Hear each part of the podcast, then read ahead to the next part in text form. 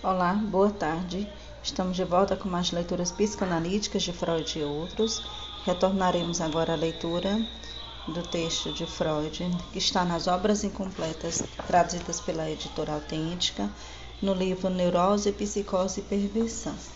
Terminaremos hoje é, a leitura do texto de Freud de 1920 sobre a psicogênese de um caso de homossexualidade feminina. É, esse, esse episódio está anterior, então é só fazer a busca pelo início do capítulo.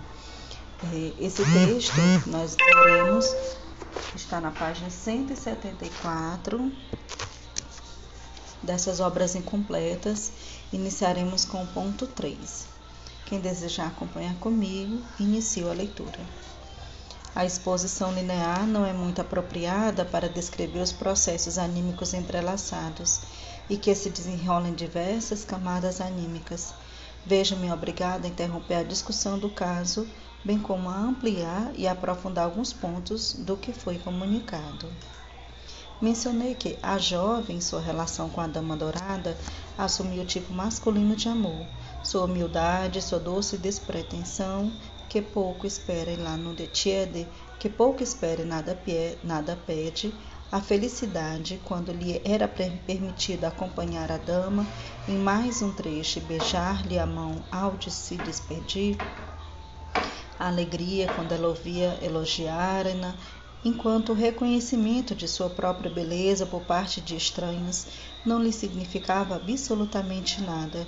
Suas peregrinações a lugares em que a amada estivera antes, o silenciamento de todos os mais sensuais desejos, todos esses pequenos traços correspondiam à primeira paixão entusiasmada de um jovem por uma atriz célebre, que ele considera estar em plano mais alto que ele e para quem ele mal ousa levantar os olhos.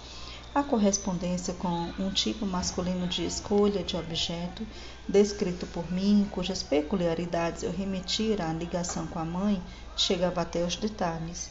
Podia parecer curioso que ela não se horrorizasse minimamente com a má reputação da amada, embora suas próprias observações a convencessem suficientemente da justeza desses boatos. Ela era, afinal, uma jovem bem educada e recatada que evitava aventuras sexuais para a próxima pessoa e que considerava antiestéticas as satisfações grosseiramente sexuais. Mas suas primeiras paixões já tinham sido dirigidas a mulheres que não possuíam nenhuma inclinação a uma moralidade especialmente rígida.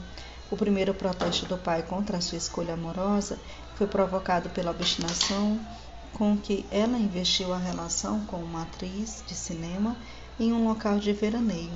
Entretanto, nunca se tratava de mulheres com reputação homossexual e que lhes oferecesse a perspectiva de uma satisfação desse tipo. Ele tentava muito mais. E, logicamente, conquistar mulheres cocotas no sentido comum da palavra, ela rejeitou, sem pestanejar, uma homossexual amiga sua e da mesma idade que se colocou voluntariamente à sua disposição. Contudo, para ela, a má fama da dama era precisamente uma condição para o amor. E tudo o que havia de misterioso nessa relação desaparece se lembrarmos que também, para aquele tipo masculino de escolha de objeto, derivado da mãe, permanece a condição de que a amada tenha de alguma forma má reputação sexual, de que poderia ser chamada de cocota quando mais tarde ela fica sabendo em que medida essa qualificação era adequada para a sua amada dama e que esta vivia simplesmente para a entrega de seu corpo, sua reação constitui uma com grande compaixão e no desenvolvimento de fantasias e planos de como poderia salvar a amada dessas circunstâncias indignas. Saltam-nos à vista os mesmos esforços de salvamento nos homens do tipo descrito por mim, e no trecho citado, tentei oferecer a derivação analítica desse ímpeto. Por outro lado, a tentativa de suicídio, que preciso considerar seriamente intencionada, leva a regiões bem diferentes de explicação e, aliás, melhorou consideravelmente a sua posição, tanto em relação aos pais quanto à dama amada. Um dia foi, com ela passear em um lugar em, em uma hora nos quais não era improvável encontro com o pai voltando do escritório. O pai passou por elas e lançou um olhar furioso sobre ela e sua acompanhante, que ele já conhecia. Imediatamente ela se jogou no vão da linha de trem. Justificativas justificativo sobre a causa imediata de sua decisão sou agora inteiramente plausível. Ela havia confessado à dama que o senhor que as tinha olhado de maneira tão feroz era seu pai e que não queria saber mais nada sobre essa relação. A dama então ficou colérica, ordenou que a deixasse imediatamente e que não mais a esperasse ou lhe dirigisse a palavra. Essa história tinha de terminar naquele momento. No desespero de ter perdido a amada dessa forma para sempre, ela quis se entregar à morte. Contudo, a análise permitiu descobrir outra coisa e mais profunda interpretação por parte da sua, apoiada em seus próprios sonhos. A tentativa de suicídio era, além disso, como esperado, determinada por dois motivos: uma reação de realização de punição, ou autopunição, e uma realização de desejo. Este último significava a consecução daquele desejo cuja decepção a havia movido à homossexualidade a saber, ter um filho do pai, pois agora ela caía por culpa do pai. O que estabelece a ligação entre essa interpretação profunda e consciente, superficial da jovem é o fato de que nesse momento a dama ter falado exatamente com o pai e a ter colocado nessa proibição. Quanto à autopunição, a ação da jovem nos mostra que ela desenvolveu em seu inconsciente fortes desejos de morte contra um ou contra outro dos membros do casal parental. Talvez por ganas de vingança contra o pai, que perturbou o seu amor, mas ainda mais provavelmente também contra a mãe, quando engravidou do irmão menor. Pois a análise nos trouxe para o enigma do suicídio a explicação de que talvez ninguém encontre energia psíquica para se matar se não estiver, em primeiro lugar, matando um objeto, com o qual se tem identificado, e, em segundo lugar, voltando contra si mesmo um desejo de morte que estava dirigido a uma outra pessoa. Aliás, não é preciso que tomemos como estranha a descoberta regular desses desejos inconscientes de morte no suicídio, ou que ela se imponha como confirmação de nossas deduções pois o inconsciente de todos os seres vivos está repleto desses desejos de morte, mesmo contra pessoas normalmente queridas. Na identificação com a mãe, que deveria ter morrido no parto do filho, a ela negado a filha, essa própria realização de punição é, no entanto, novamente uma realização de desejo. Por último, o fato de que mais diversos e intensos motivos devem ter cooperado para possibilitar um ato como o da nossa jovem não irá contradizer a nossa expectativa. Na motivação da jovem, o pai não aparece, sequer mencionado o medo da sua ira. Na fundamentação descoberta pela análise, cabe a ele o papel principal. A relação com o pai também teve a mesma importância decisiva para o andamento e o final do tratamento analítico, ou melhor, da exploração analítica. Por detrás da pretensa consideração pelos pais, por amor aos pais que ela quis apoiar a tentativa de transformação, escondia-se a posição de desafio e vingança contra o pai, posição que a manteve na homossexualidade. Protegida com essa cobertura, a resistência liberou uma vasta região para exploração analítica.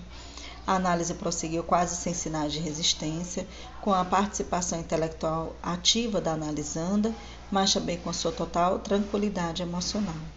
Certo dia, quando lhes expôs uma parte especialmente importante da teoria e que ele dizia a respeito, ela respondeu em tom intimidável: Ah, mas isso é muito interessante. Tal como uma dama do mundo que é guiada ao longo de um museu e que olha através de um monóculo os objetos que lhe são completamente indiferentes. A impressão sobre a sua análise se aproximava de um tratamento hipnótico, no qual a resistência se retirou igualmente até uma determinada fronteira, na qual ela então se põe invencível. A resistência obedece frequentemente à mesma tática rússia.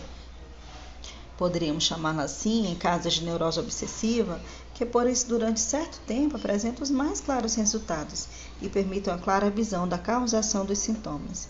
Começamos então a ficar curiosos sobre como é que é tão grandes progressos na compreensão analítica não trazem as mais leves mudanças nas obsessões e inibições dos doentes, até que fiquem firme, finalmente percebemos que tudo o que se conseguiu está sujeito à reserva da dúvida, por trás de cuja parede protetora a neurose podia sentir-se segura. Seria tudo maravilhoso pensa o doente, muitas vezes também de maneira consciente. Se eu tivesse de acreditar nesse homem, mas como não se trata disso e enquanto não for esse o caso, eu também não preciso mudar nada. Se depois nos aproximamos da motivação dessa dúvida, a luta com as existências irrompe seriamente. No caso de nossa jovem, não foi a dúvida, mas o fator afetivo da vingança contra o pai que possibilitou sua fria reserva, dividiu a análise claramente em duas fases e permitiu que os resultados da primeira fase se tornassem tão completos e visíveis. Também pareceu que nada semelhante a uma transferência com o médico tivesse ocorrido. Mas é claro que isso é um absurdo ou um modo impreciso de expressão.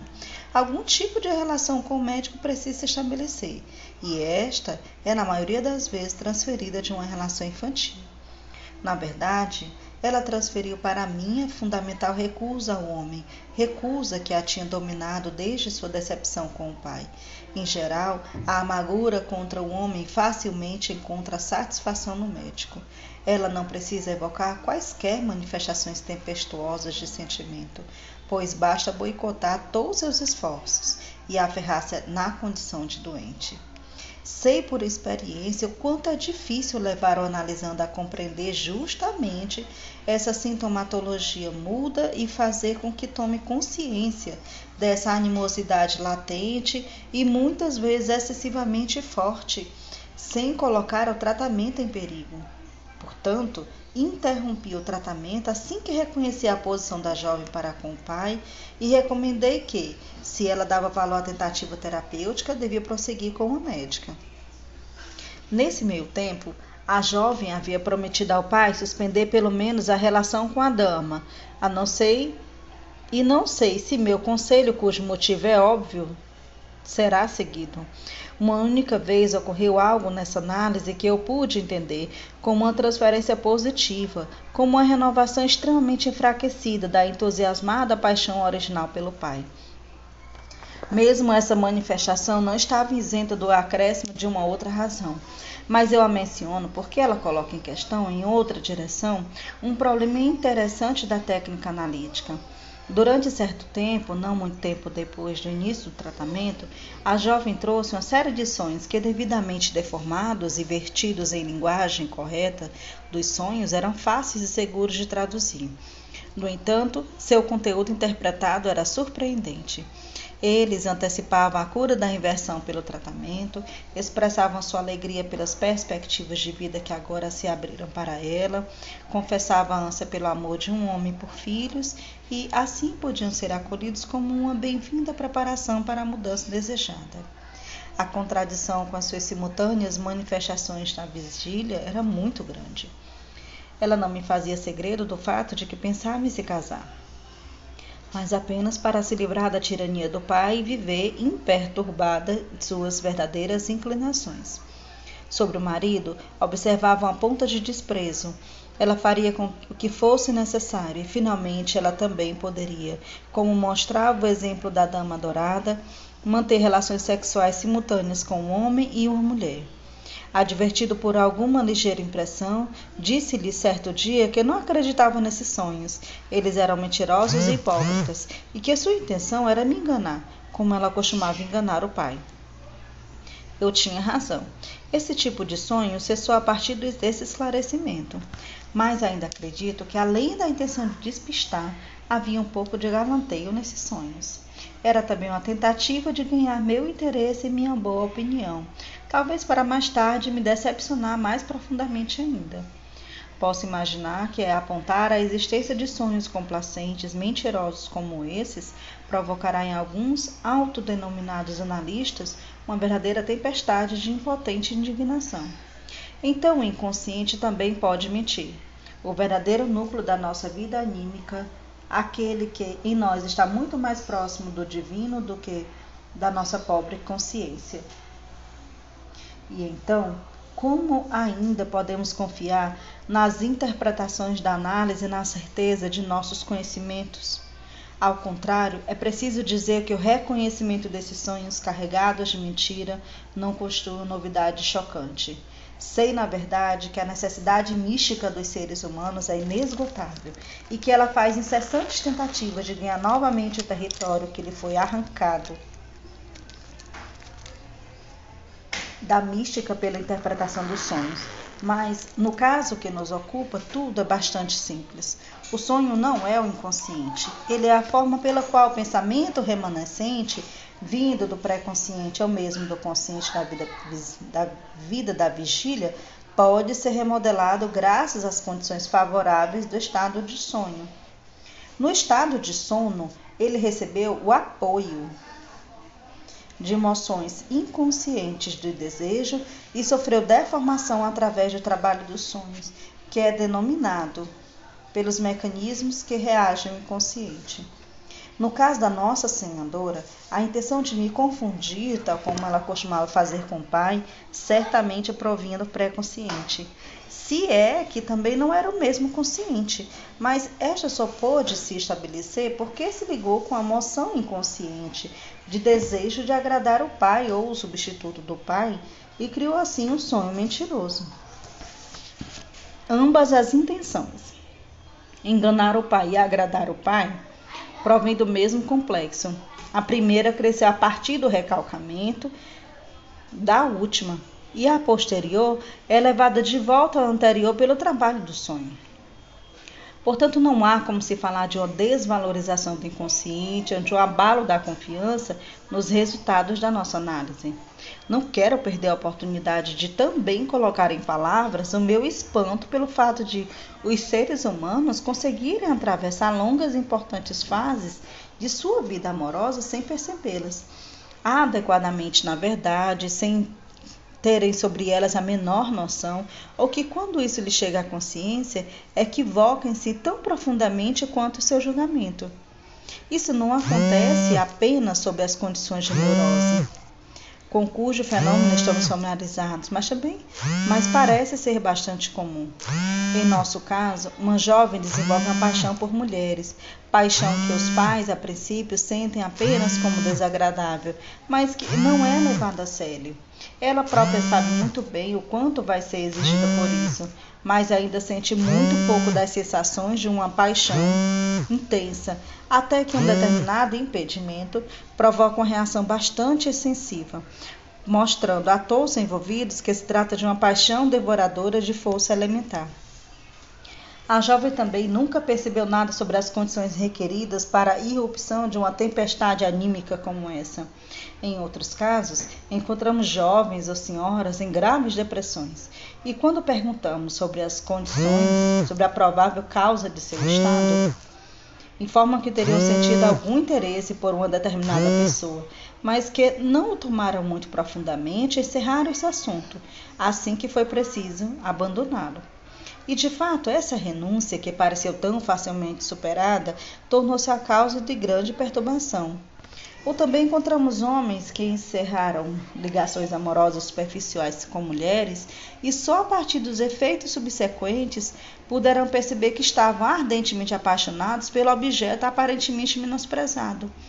Também nos espantamos com impensáveis efeitos que podem advir de um aborto artificial, a morte de um fruto do ventre, a decisão que se chegou sem remorso, sem hesitação.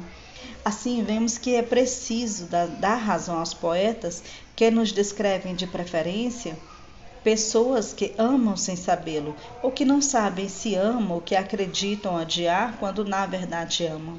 Parece justamente a informação que a nossa consciência recebe de nossa vida amorosa pode ser com especial facilidade incompleta, lacunosa ou falseada. É claro que essas elucidações não me descuidei de descontar a parte de um esquecimento posterior. Subtópico 4. Agora volta à discussão do caso interrompida anteriormente. Traçamos o panorama, panorama sobre as forças que transportaram a libido da jovem, da posição normal do Édipo até a homossexualidade sobre os caminhos psíquicos percorridos no processo. No topo, entre essas forças móveis, ficava a impressão causada pelo nascimento de seu irmão mais novo, e isso nos sugere classificar o caso como de uma inversão adquirida tardiamente. Só que aqui nós damos conta de um estado de coisas com o qual nos deparamos em muitos outros exemplos de esclarecimento psicanalítico de um processo anímico. Quando perseguimos o desenvolvimento, partindo de seu resultado final e voltando para trás, produz-se uma conexão sem lacunas e consideramos o nosso entendimento perfeitamente satisfatório e talvez até exaustivo.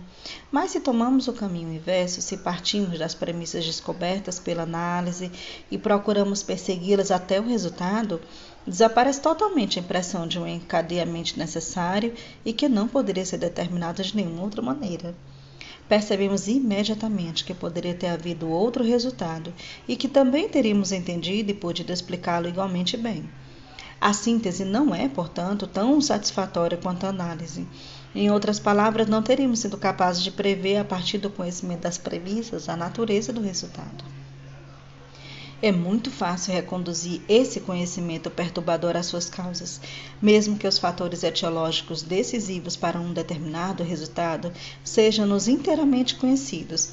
Nós apenas os conhecemos por sua especificidade qualitativa e não pela sua força relativa. Alguns deles serão reprimidos por outros por serem muito fracos e não serão considerados no resultado final. Mas nunca sabemos de antemão quais fatores determinantes provarão ser os mais fracos ou os mais fortes. Só no final dizemos que se impuseram os que eram os mais fortes. Assim, a causação na direção da análise pode ser reconhecida cada vez com segurança, mas a sua previsão da direção da síntese é impossível. Portanto, não queremos afirmar que toda jovem que experimenta uma decepção como essa, no anseio amoroso derivado da posição do Édipo nos anos da puberdade, necessariamente cairá por isso na homossexualidade. Ao contrário, outros tipos de reação a esse trauma serão mais frequentes. No entanto, no caso dessa jovem, fatores especiais devem ser, ter sido decisivos. Fatores externos ao trauma, provavelmente de natureza interna. Também não há dificuldade em apontá-los. Como sabemos também no caso de uma pessoa normal, é preciso um determinado tempo em que se impunha definitivamente a decisão sobre o sexo no objeto de amor entusiasmos homossexuais, amizades exageradamente tensas e sensualmente matizadas são bem habituais em ambos os sexos nos primeiros anos após a puberdade. Foi assim também com a nossa jovem, mas essas inclinações se revelavam nela indubitavelmente mais fortes e duravam mais tempo do que nos outros. Acrescenta-se isso a esses prenúncios da homossexualidade posterior, sempre ocupara sua vida consciente, enquanto a posição derivada do Édipo permaneceu inconsciente e só viu a luz indícios tais como um mimo por aquele garotinho. Como estudante, ela esteve durante muito tempo apaixonada por uma professora inacessível e rígida, um evidente substituto da mãe. Ela mostrou interesse muito vivo por algumas jovens mães, bem antes do nascimento do irmão, e com maior certeza, muito tempo antes daquela primeira reprimenda do pai. Portanto, desde os anos muito precoces, sua libido fluía em duas correntes, das quais a que está mais na superfície pode ser chamada, sem hesitação, de homossexual. Provavelmente essa era a continuação direta, sem alteração, de uma fixação infantil na mãe. É possível que com a nossa análise também não tenhamos descoberto nada além do processo que, em ocasião apropriada, também transportou a corrente da libido heterossexual mais profunda para a homossexualidade manifesta. Além disso, a análise demonstrou que a jovem trouxe de sua infância um complexo de masculinidade fortemente acentuado Cheia de vida, briguenta, nada disposta a ficar atrás do irmão um pouco mais velho, ela desenvolveu desde aquela inspeção dos genitais uma poderosa inveja do pênis, cujos derivados ainda povoavam seu pensamento. Na verdade, ela era uma feminista. achava injusto que as meninas não gozassem da mesma liberdade que os meninos e rebelava-se contra a sina da mulher. Na época da análise, a gravidez e o parto eram para ela representações desagradáveis, como eu presumo também por causa da desfiguração corporal ligada. A essa defesa havia-se recolhido seu narcisismo feminino, que não mais se expressava como orgulho por sua beleza. Diversos indícios aprontavam para um antigo prazer de olhar e de exibição. Quem não quiser ver diminuído o papel do adquirido chamará atenção para o fato de que a conduta da jovem, tal como descrita, era exatamente o que precisaria ser determinado pelo efeito combinado da discriminação da mãe e da comparação de seus genitais com do irmão, em meio à forte fixação na mãe. Aqui também há a possibilidade de atribuir algo a uma marca deixada pela operação de uma influência externa nos primeiros anos, o que gostaria de considerar como especificidade constitucional. E também a respeito desta aquisição, se ela realmente aconteceu, uma parte será considerada de constituição inata. Assim se mistura e se une continuamente na observação daquilo que nós, na teoria, queremos distinguir como um par de opostos, herança e aquisição. Se um término prematuro, provisório da análise, tivesse levado à afirmação de que se trata de um caso de aquisição tardia da homossexualidade, o exame do material que agora empreendemos nos impeliria muito mais à conclusão de que preexistia uma homossexualidade inata que, como é habitual, só se fixou e se revelou sem um disfarce no período posterior à puberdade. Cada uma destas classificações faz justiça apenas uma parte do estado de coisa estabelecido pela observação e negligência a outra. Melhor seria não supervalorizarmos essa maneira de colocar as questões. A literatura sobre a homossexualidade não costuma distinguir com suficiente clareza as questões sobre a escolha de objeto, por um lado, e sobre o caráter sexual e a posição sexual por outro, como se a decisão de um desses pontos estivesse necessariamente ligada com um com a do outro.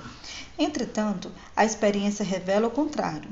Um homem com qualidades predominantemente masculinas e que também exibe o tipo masculino de vida amorosa pode ser invertido em relação ao objeto e amar apenas homens em vez de mulheres. Um homem cujo caráter predomina as qualidades femininas de maneira chamativa e que a comporte no amor como uma mulher, deveria, em virtude dessa posição feminina, endereçar-se a um homem como objeto de amor. Mas, apesar disso, ele pode ser heterossexual e não mostrar em relação ao objeto uma inversão maior do que uma pessoa normal. O mesmo vale para as mulheres. Nela, o caráter sexual psíquico e a escolha de objeto também não coincidem em uma relação fixa. Portanto, o mistério da homossexualidade não é de maneira alguma tão simples quanto comumente é apresentado no uso popular. Uma alma feminina que também precisa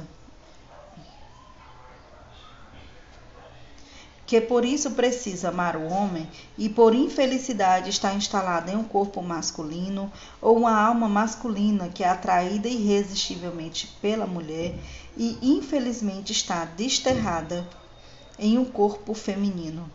Trata-se muito mais de três séries de caracteres que, até determinado grau, variam independentemente um do outro e se apresentam em cada indivíduo em permutações múltiplas. A literatura tendenciosa dificultou as permutações múltiplas.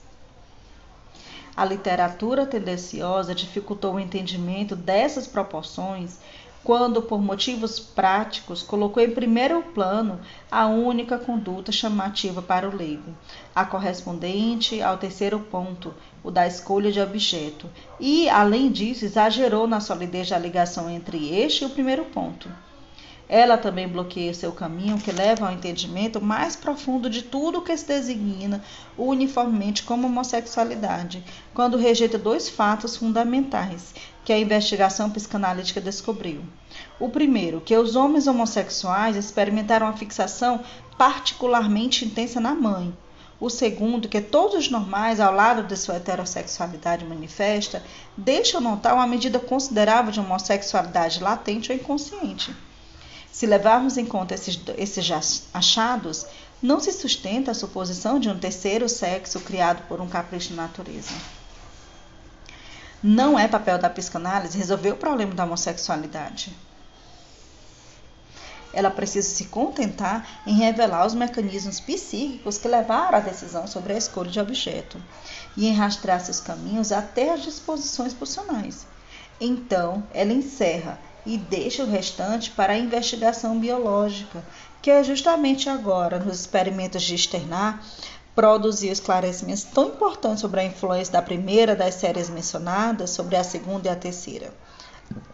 Ela se situa em terreno comum com a biologia, na medida em que adota como premissa uma bissexualidade originária do indivíduo humano, assim como no animal. Mas a psicanálise não pode esclarecer a natureza daquilo que, no sentido convencional biológico, chama-se masculino e feminino. Ela assume ambos os conceitos e faz deles a base de seu trabalho quando fazemos a tentativa de uma nova recondução, a masculinidade se dissolve em atividade e a feminilidade em passividade. E isso é muito pouco. Já tentei explicar. À medida em que é admissível ou está corroborada a expectativa de obter um ponto de apoio para alterar a inversão através de trabalho de esclarecimento que faz parte da análise. Se compararmos essa medida de influência com as notáveis transformações de Stenar,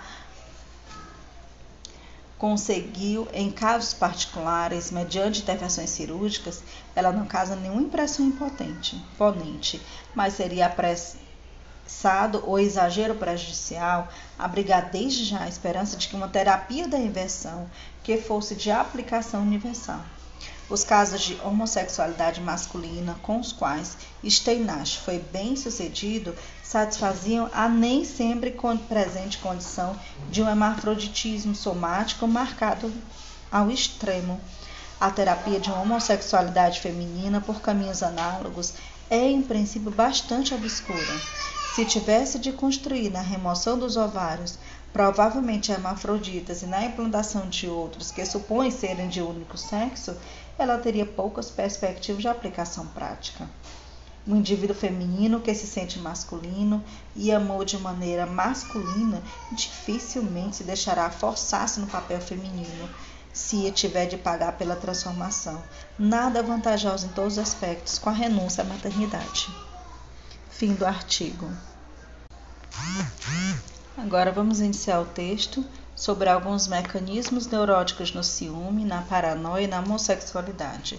Um texto de 1922. É um tópico A que começa na página 193.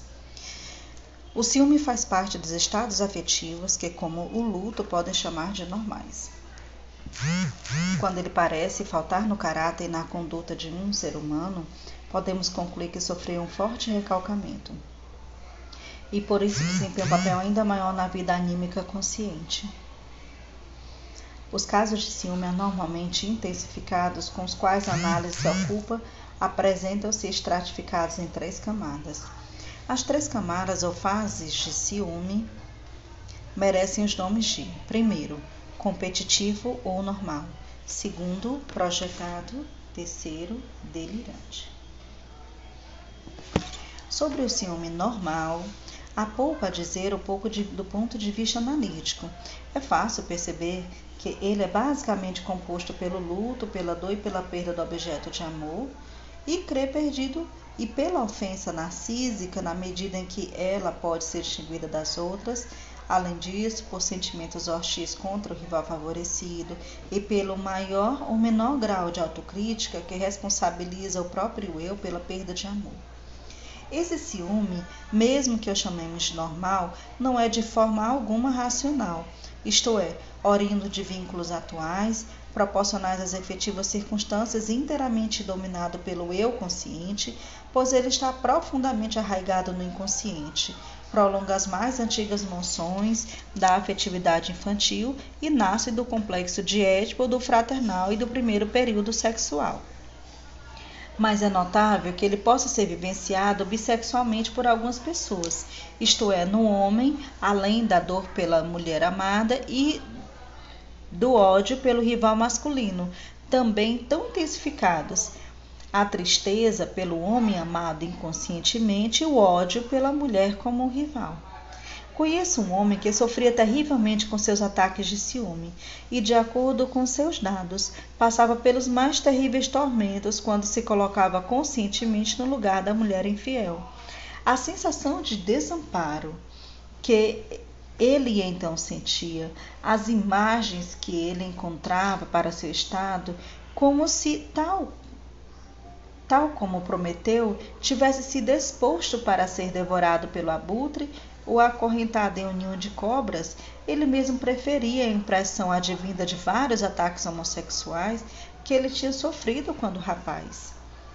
O ciúme da segunda fase, o projetado, provém tanto do ciúme no homem, tanto no homem quanto na mulher, da própria infidelidade praticada da vida ou de impulsos à infidelidade que sucumbir ao recalcamento constitui experiência cotidiana, o fato de a fidelidade, sobretudo, é exigida no casamento, só poder ser mantida às custas de contínuas tentações.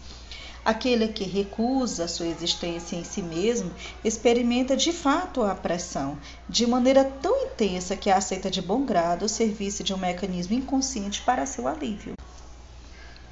Esse alívio, na verdade, uma absolvição de sua consciência moral, ele alcança se projetar seus próprios impulsos à infidelidade na outra parte a quem deve fidelidade.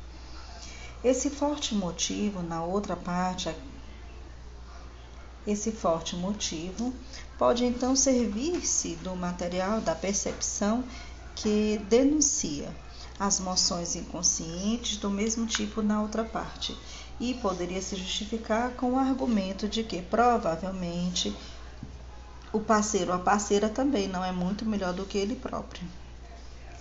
Os costumes sociais levaram em conta sabiamente esse comum estado de coisas, quando dão certo espaço à coqueteria da mulher casada e a ânsia do marido em conquistar, na esperança de assim drenar e tornar inócua a inegável tendência à infidelidade. A convenção estabelece que nenhuma das partes deve responsabilizar a outra por esses pequenos passos em direção à infidelidade e geralmente consegue que o anseio despertado pelo novo objeto se satisfaça através de um certo retorno à fidelidade ao objeto original. No entanto, o ciumento não quer reconhecer essa tolerância convencional. Ele não acredita que exista uma interrupção ou uma volta a caminho uma vez trilhado, que o flerte social também possa constituir uma segurança contra uma infidelidade efetiva. No tratamento desse tipo de ciumento, é preciso evitar testar-lhe o material no qual se apoia. Só podemos desejar levá-la a uma outra posição dele. O ciúme nascido nesse tipo de projeção tem, na verdade, um caráter quase delirante, mas não resiste ao trabalho analítico que descobre as fantasias inconscientes da própria infidelidade. O pior acontece com o ciúme da terceira camada, o propriamente delirante. Esse também parte de anseios de infidelidade recalcados.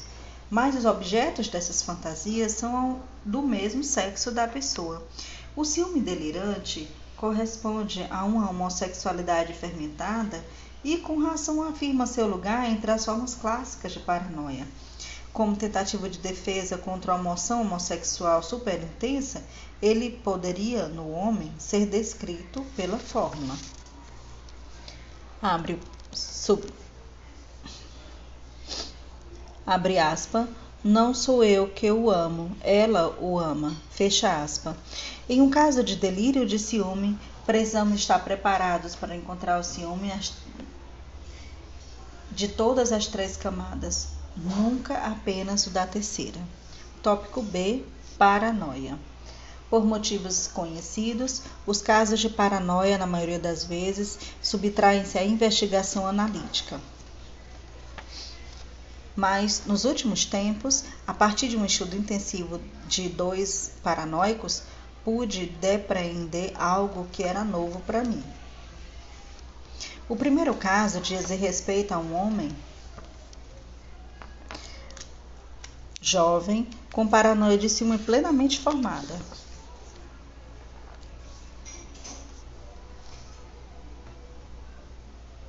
cujo objeto era sua esposa impecavelmente fiel. Já ficara para trás um período tormentoso no qual o delírio o havia perseguido sem interrupção. Quando o vi, ele só produzia ataques bem isolados, que duravam vários dias e ocorriam, curiosamente, no dia seguinte a um ato sexual, de resto satisfatório para ambos os lados. É justo concluir que toda vez depois de saciada a libido heterossexual, o componente homossexual concomitantemente excitado forçava sua expressão no ataque de ciúme. O ataque extraía seu material da observação dos mínimos sinais, através do qual havia traído a coqueteria inteiramente inconsciente da mulher e imperceptível para um terceiro. Ora, ela tinha tocado inadvertidamente com a sua mão o senhor sentado ao seu lado. Ora, seu rosto estava muito inclinado para ele, ou abria um sorriso mais amistoso do que quando estava sozinha com seu marido. Ele demonstrava uma atenção extraordinária a todas essas manifestações do inconsciente dela e sempre sabia interpretá-la corretamente, de maneira que, na verdade, ele sempre estava com a razão e ainda podia invocar a análise para justificar seu ciúme. Na verdade, sua normalidade se reduzia a que ele observava o inconsciente de sua mulher com a maior acuidade e depois lhe atribuiu importância muito maior do que qualquer outra pessoa poderia fazê-lo. Lembramos-nos de que também os paranoicos perseguidos se comportam de maneira bem semelhante. Eles também não enxergam nada de indiferente nos outros em seu delírio de referência. Aproveitam os mínimos detalhes que esses outros estranhos oferecem-lhes. O sentido de seu delírio de referência, com efeito, que esperam que todos os estranhos, algo como o amor, mas esses outros não lhes mostram nada semelhante. Eles riem consigo mesmos, agitam suas bengalas ou até mesmo cospem no chão quando eles passam. Isso realmente não se faz quando se tem algum tipo de interesse amigável pela pessoa que está próxima. Só fazemos quando essa pessoa é totalmente diferente para nós, quando ela pode ser tratada como se fosse ar, que o paranoico não está tão errado a respeito do parentesco fundamental entre os conceitos de estranho e hostil, quando ele sente essa indiferença com relação à sua demanda de amor como hostilidade. Agora percebemos que descrevemos insatisfatoriamente a conduta do paranoico ciumento, assim como a do perseguido, quando dizemos que eles projetam para fora sobre outros aquilo que não querem perceber em seu próprio interior. É claro que o fazem, mas não projetam, digamos, no vazio, lá onde não há nada semelhante, mas se deixam orientar por seu conhecimento do inconsciente e deslocam sobre o inconsciente dos outros a atenção que retiram de seu próprio inconsciente.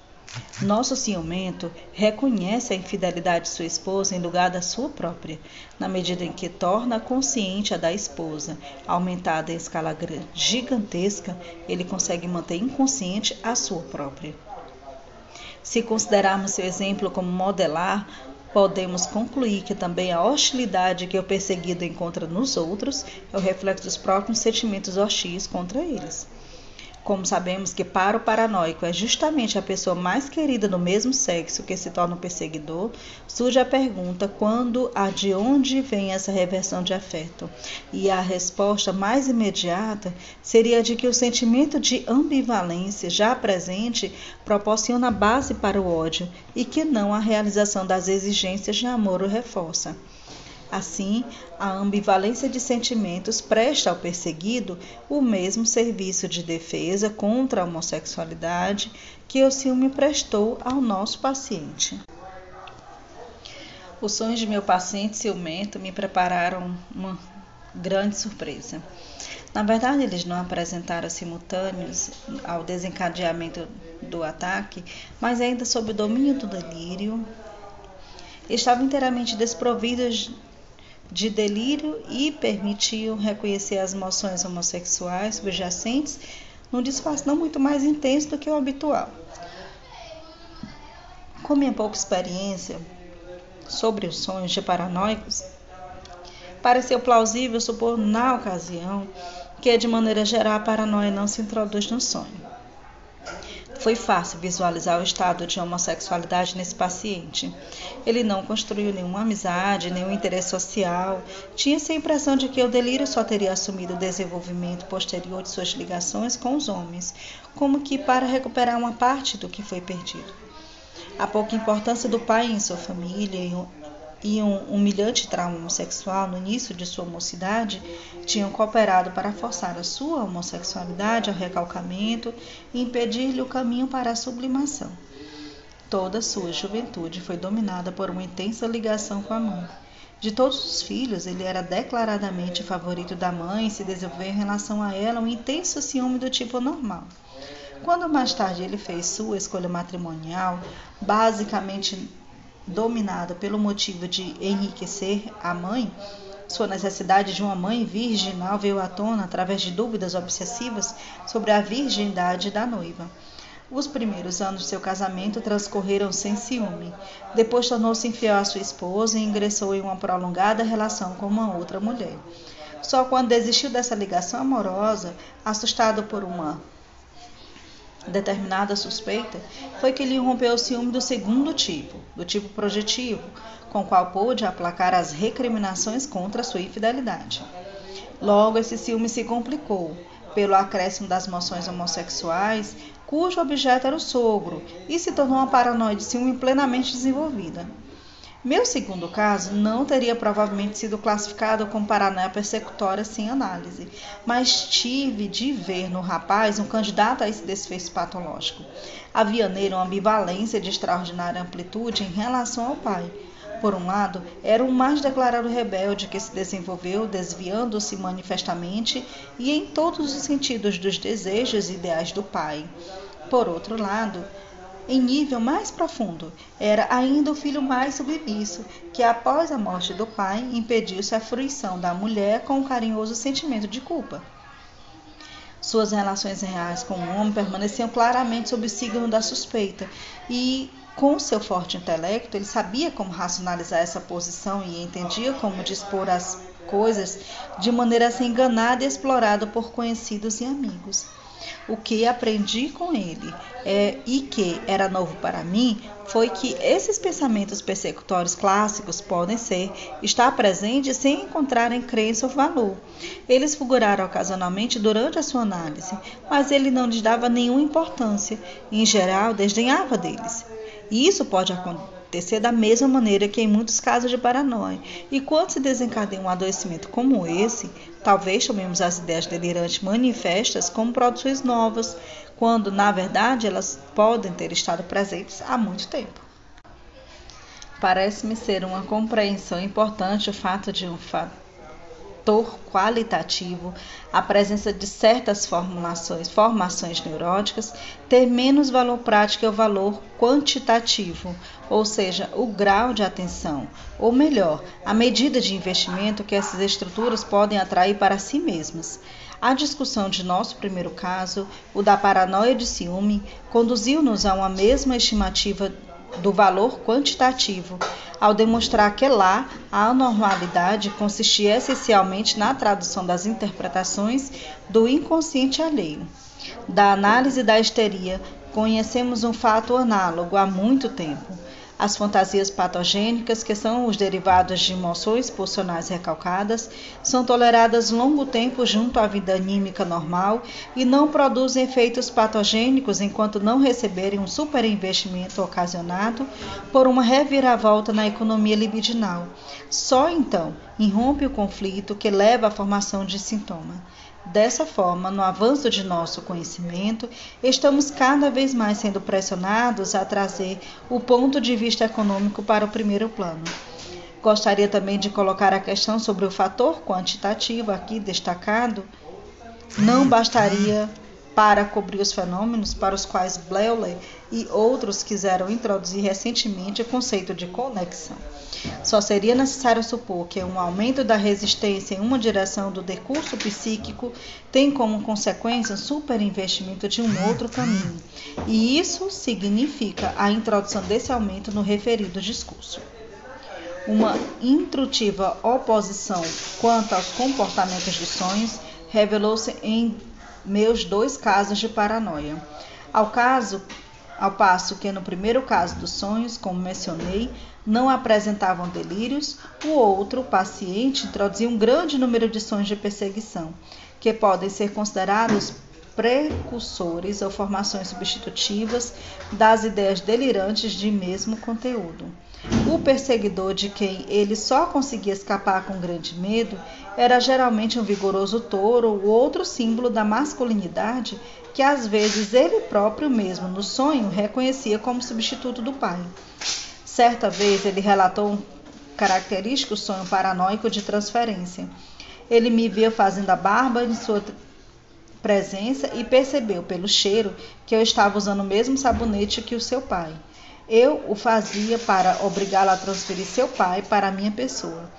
Na escolha da situação sonhada, revelou-se de maneira inequívoca o menosprezo do paciente por suas fantasias paranoicas e sua descrença nelas, pois a visão cotidiana poderia ensinar-lhe que eu nunca me encontraria na situação de usar sabão para a barba, e, portanto, nesse aspecto, a transferência paterna não oferecia nenhum apoio.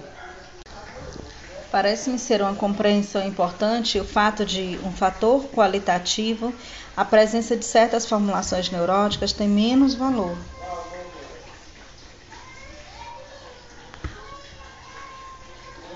A comparação dos sonhos de nossos dois pacientes nos ensinou, entretanto, que nosso questionamento quanto a se paranoia ou se outra psiconeurose também poderia entrar no sonho se baseia apenas em uma concepção incorreta do sonho. O sonho se distingue do pensamento de vigília pelo fato de poder acolher conteúdos da esfera do recalcado que não podem aparecer no pensamento de vigília.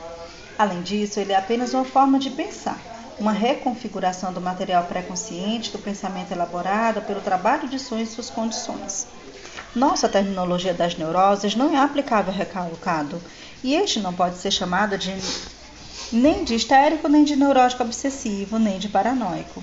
Em contrapartida, a outra parte do material submetido à formação do sonho, os pensamentos pré-conscientes, pode ser normal ou trazer em si o caráter de uma neurose qualquer. Os pensamentos pré-conscientes podem ser o resultado de todos aqueles processos patogênicos nos quais reconhecemos a natureza de uma neurose. Não vemos razão porque qualquer ideia patógena como essa não possa sofrer a reconfiguração de um sonho. Um sonho pode, portanto, simplesmente corresponder a uma fantasia histérica, a uma representação obsessiva a uma ideia delirante, isto é, revelar uma delas em sua interpretação. Em nossa observação de dois paranoicos, achamos que o sonho é um normal, quase esse homem que se acha meio a um ataque, e que o do outro tem um conteúdo paranoico, enquanto o homem ainda desvaloriza suas ideias delirantes. Portanto, o sonho recolheu, em ambos os casos, aquilo que a vida de vigília estava retrocalcado, mas isso também não precisa ser a regra. Tópico C: Homossexualidade. Reconhecer o fator orgânico da homossexualidade não nos dispensa da obrigação de estudar processos psíquicos de sua origem. O processo típico, já estabelecido para inúmeros casos, consiste em que o rapaz, até então intensamente em sua mãe, alguns anos depois da puberdade, empreende uma viragem, identifica-se com a mãe e procura objetos de amor nos quais possa se reencontrar e que ele gostaria de amar como a mãe o amou. Como marca característica desse processo, habitualmente se estabelece por muitos anos a condição de amor de que os objetos masculinos devem ter a idade em que ocorreu nele a transformação. Conhecemos vários fatores que, provavelmente em intensidades alternadas, contribuem para esse resultado. Em primeiro lugar, a fixação na mãe, que dificulta a passagem para o outro objeto feminino, a identificação com a mãe advém dessa ligação com o objeto e possibilita simultaneamente permanecer fiel, em certo sentido, a esse objeto. Depois, a inclinação para a escolha narcísica do objeto, que geralmente está mais acessível e é mais fácil de efetuar do que a viragem para o outro sexo. Por trás desse fator esconde-se outro de força bastante especial, o que talvez coincida com ele, a supervalorização do órgão masculino e a incapacidade de renunciar à sua presença no objeto de amor. A depreciação da mulher, a aversão contra ela, na verdade o horror a ela, derivam geralmente da descoberta prematura de que a mulher não possui um pênis. Mais tarde, descobrimos ainda como motivo poderoso da escolha homossexual de objeto a consideração pelo pai ou o medo dele, pois a renúncia à mulher tem o significado de deixar a ele o caminho livre de concorrência ou a todas as pessoas do sexo masculino que fazem suas vezes. Os últimos dois motivos, a obstinação na condição do pênis, bem como deixar o caminho livre, podem ser atribuídos ao complexo de castração ligação com a mãe, narcisismo, medo de castração. Tínhamos descoberto esses fatores, aliás, de modo algum específicos, até o presente na etiologia psíquica da homossexualidade, e a eles se somaram ainda a influência da sedução, responsável pela prematura fixação da libido, assim como a do fator orgânico que favorece o papel passivo na vida amorosa. No entanto, nunca acreditamos que essa análise da origem da homossexualidade estivesse completa. Hoje posso apontar um novo mecanismo que leva à escolha homossexual de objeto. Embora não possa indicar qual o tamanho do seu papel na configuração da homossexualidade extrema, da manifesta e da exclusiva. A observação chamou minha atenção sobre muitos casos em que, durante a primeira infância, haviam surgido emoções de ciúme particularmente intensas, derivadas do complexo materno contra rivais, na maioria irmãos mais velhos. Esse ciúme levou a posições fortemente hostis e agressivas contra irmãos que podiam, ao extremo, chegar ao desejo de morte, mas não resistir ao desenvolvimento, sob as influências da criação e certamente também em consequência de sua continuada impotência. Em relação a essas emoções, chegou-se ao recalcamento destas a uma transformação de sentimentos, de modo que os anteriormente rivais tornaram-se agora os primeiros objetos de amor sexual. Essa saída de vínculo com a mãe mostra múltiplas e interessantes ligações com outros processos conhecidos por nós. Ela é, em primeiro lugar, a contraparte exata para o desenvolvimento da paranoia persecutória, nas quais as primeiras pessoas amadas se tornam as perseguidores odiados, enquanto que os rivais odiados se transformam em objetos de amor. Além disso, ela se apresenta como exagero do processo, que, em minha opinião, conduz à gênese individual das pulsões sociais tanto aqui como lá, estão inicialmente presentes moções de ciúme ou X que estão inicial, que não podem conseguir satisfação. E tanto os sentimentos de identificação, ternos quanto sociais, surgem como formações reativas contra os impulsos de agressão recalcados. Esse novo mecanismo da escolha homossexual de objeto, sua origem é uma rivalidade sobrepujada e uma inclinação agressiva recalcada, mistura-se em certos casos às condições típicas que já conhecemos. Não é raro ficarmos sabemos, a partir da história de vida de homossexuais, que sua viragem aconteceu depois que a mãe elogiou outro menino e o tomou como modelo. Assim, foi estimulada a tendência à escolha narcísica de objeto, e depois de uma breve fase de agudo ciúme, o rival tornou-se objeto de amor. Porém, normalmente, o novo mecanismo se distingue pelo fato de que nele a transformação se produz um período muito mais precoce e a identificação com a mãe aparece em segundo plano. Além disso, nos casos que observei, ele apenas levou a posições homossexuais que não excluíam a heterossexualidade e não traziam consigo um horror, horror à mulher.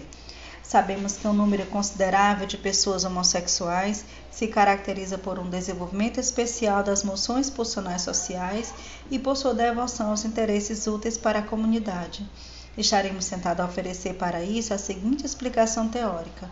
O homem que vê em outros homens possíveis objetos de amor precisa se conduzir na comunidade dos homens de maneira diferente de outro, que diante da mulher precisa considerar o homem antes de tudo, como rival. A única objeção a isso é que também no amor homossexual há ciúme e rivalidade, e que a comunidade dos homens também inclui esses possíveis rivais. Mas também, a parte a essa explicação especulativa, não pode ser indiferente.